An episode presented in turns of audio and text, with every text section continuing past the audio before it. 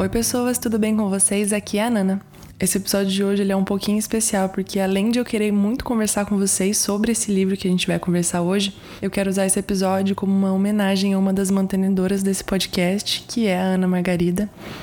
Eu sei, Ana, que essa é uma surpresa para você, mas eu quis guardar esse mini segredinho. Hoje nós vamos conversar um pouquinho sobre o livro chamado O Museu do Silêncio, de uma autora japonesa chamada Yoko Gawa, que eu gosto muito. E eu quero dedicar esse episódio à Ana porque quando eu estava lendo essa obra deliciosa, ela demonstrou interesse pelo livro e durante toda a leitura dele, a Ana me vinha à mente. E acredito eu que ela também vai gostar muito das reflexões que esse livro traz. Bom, então vamos lá. Antes de qualquer coisa, eu preciso trazer um panorama do livro, né, uma sinopse, para que vocês tenham conhecimento do que do que a gente tem nessa trama que para mim é muito envolvente. Mas fiquem tranquilos que eu não vou dar nenhum spoiler que faça perder a graça da leitura caso vocês se interessem. A primeira coisa que me chamou muito a atenção no livro é que nenhum dos personagens tem nome. Nós temos o museólogo, a velha, a menina, o missionário, o jardineiro. E quem narra a história é o museólogo em primeira pessoa. Nós vemos todos os acontecimentos pelos olhos dele. E toda a história se passa numa ilha remota para onde esse museólogo é contratado para ir trabalhar pela velha. E a intenção da velha ao contratá-lo é criar um museu, o Museu do Silêncio. E aí quando ele chega nessa ilha, né, quando ele chega na casa da velha, ele se depara com incontáveis objetos espalhados por vários cômodos que precisam ser catalogados e organizados para formar esse museu. E nenhum objeto era, sei lá, vamos assim dizer, extraordinário. Eles pertenciam a pessoas comuns que um dia morreram naquela ilha. E o desejo da velha era criar um museu que representasse aqueles que um dia viveram. Ela queria eternizar a existência das pessoas de maneira perfeita, guardando e expondo os objetos que fossem a metáfora mais adequada possível da existência dessas pessoas. Então a gente tem essa base do livro, né? Um museólogo que é contratado e viaja até um lugar bastante remoto para criar um museu de objetos de pessoas que um dia viveram na ilha e morreram. Eu poderia trazer aqui detalhes de características de personagens, dar alguns detalhezinhos da trama, de coisas que são incríveis que acontecem, mas eu quero deixar isso na curiosidade de vocês de saber e quem sabe ir atrás da leitura também.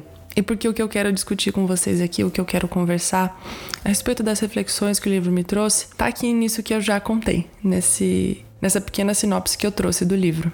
A gente tem uma idosa fascinada e guiada pelo sonho de ter um museu como nenhum antes na história. Um museu contando a história e cravando a existência de pessoas ordinárias dentro de um local que normalmente não teria esse espaço. E uma das reflexões que o livro me trouxe foi de enxergar a beleza e a importância de cada pessoa dentro de uma comunidade. Em museus a gente costuma ver obras de grandes artistas, de pessoas que consagraram suas vidas à arte, mas esse museu da velha, ele era realmente diferente. Ele não via uma pessoa maior do que a outra. Ele não estava ali para contar a biografia ou a obra de pessoas que foram extremamente relevantes para a história. Por exemplo, um objeto da pessoa mais famosa da vila ficaria igual ao lado ao de alguém completamente esquecido e desconhecido.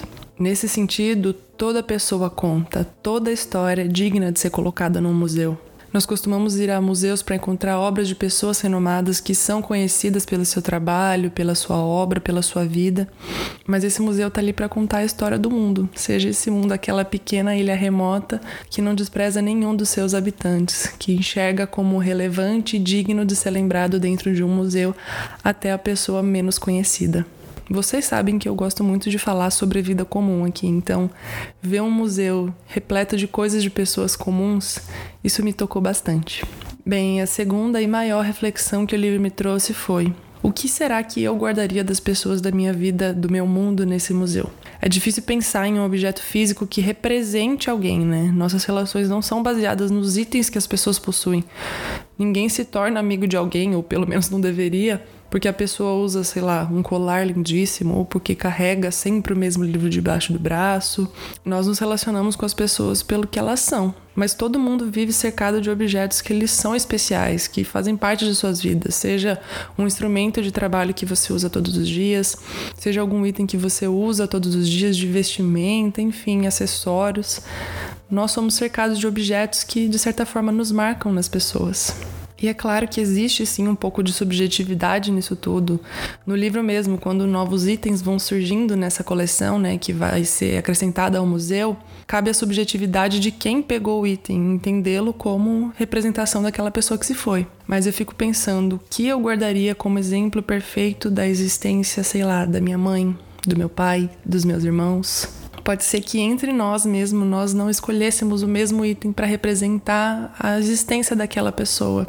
E pensando nisso, eu lembrei de um acontecimento e eu fui levada às lágrimas de pensar no dia que eu achei um mini canivete assim guardado numa caixa antiga da minha avó. Eu perguntei para ela sobre aquele objeto, ela deu um sorriso assim e me disse: "Era do seu avô, pode pegar para você". Hoje, se você me pergunta sobre meu avô, é esse pequeno objeto que tenho em minha posse que primeiro me vem à mente. Depois, claro, do bigode incrível que só ele tinha. Nesse sentido, eu acho que os objetos têm o um poder tanto quanto parecido com o da fotografia. Ambos não contêm exatamente as pessoas que pertenciam, mas carregam o peso da sua existência. E com isso, carregam também o poder de nos fazer acessar memórias e nunca permitir a verdadeira morte daquelas pessoas. Tem um parágrafo do livro que eu queria muito ler aqui. Aqui é o museólogo falando, né? Porque, como eu disse, o livro é narrado em primeira pessoa por ele.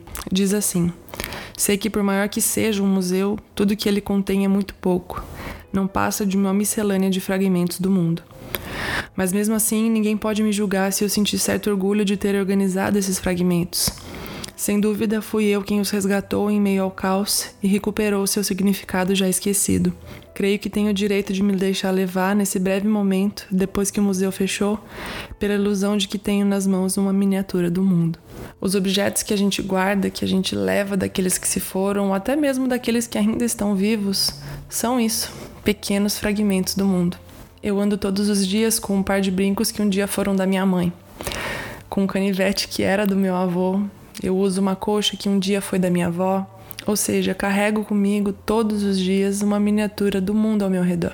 E essa é uma das maiores belezas da vida, perceber o efeito do outro em mim. Eu já falei um pouco disso no episódio sobre como nossos pais, mas eu tô aqui repetindo isso de uma maneira diferente. Descobri que nós somos construídos pelas relações humanas que vão ser levadas conosco até o fim. Se dependesse de nós, nós colocaríamos as pessoas que amamos imortalizadas também num museu. E eu sei, Ana Margarida, que você também colocaria a avó, porque no museu da sua vida existe uma sala inteira dedicada só para ela. E o que eu quero fazer aqui hoje é estender a vocês essa mesma questão que veio a mim. O que vocês guardariam como representação perfeita das pessoas que vocês amam? E também o que você gostaria que guardassem de você? Eu deixo vocês com essas perguntinhas, essas pulguinhas atrás da orelha. Desde que eu fiz a leitura desse livro, eu tenho pensado então nos objetos que eu guardaria das pessoas que eu amo. Eu já cheguei a algumas conclusões e eu tenho montado meu pequeno museu particular. Acho que com isso eu não preciso nem dizer o quanto eu recomendo esse livro, né?